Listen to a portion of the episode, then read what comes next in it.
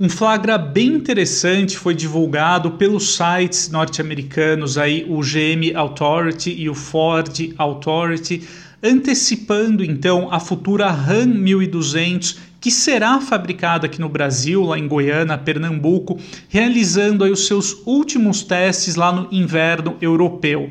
No caso, os protótipos aí foram flagrados né, em uma pista que algumas montadoras utilizam ali. Essa pista ela fica aí sobre um lago congelado no norte da Suécia.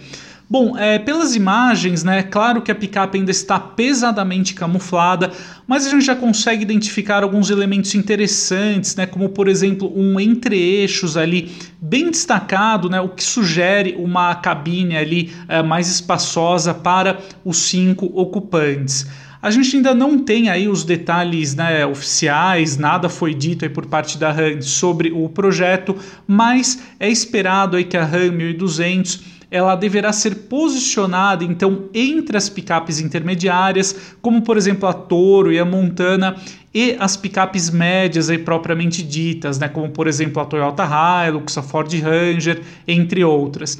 Para isso, a Ram 1200 ela será construída aí sobre a plataforma Small ID, né? Essa arquitetura também sustenta os projetos da Fiat Toro e do Jeep Commander, é, portanto aí é uma arquitetura monobloco, né? Oferecendo aí para a futura Ram 1200 um comportamento ao volante praticamente igual ao de um carro de passeio, porém com a possibilidade de carregar por volta de uma tonelada de carga na caçamba. Segundo apurações recentes aí do site Autos Segredos, é provável que a Ram 1200 ela deverá estrear ainda neste ano aqui no mercado brasileiro, inicialmente apenas com motor 2.0 turbo diesel. Esse propulsor que entrega 170 cavalos e por volta aí de 38 kgfm de torque na aplicação de alguns produtos aqui da Stellantis no Brasil.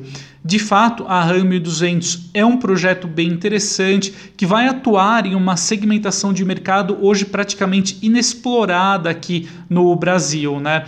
É, segundo aí também algumas informações aí da imprensa norte-americana, né, pode ser até que a RAM aproveite o projeto da 1200 para apresentar lá para os Estados Unidos, Canadá, uma rival para a Ford Maverick e a Hyundai Santa Cruz dois modelos que alcançaram em uma boa aceitação inicial por lá. Então, certamente é um projeto que vale a pena a gente acompanhar de perto, em especial para quem está considerando a compra de uma picape, mas deseja um modelo aí bem confortável eh, para cinco passageiros com a versatilidade de uma caçamba. Então, vamos ficar ligados aqui e assim que mais informações surgirem, eu volto a relatar por aqui.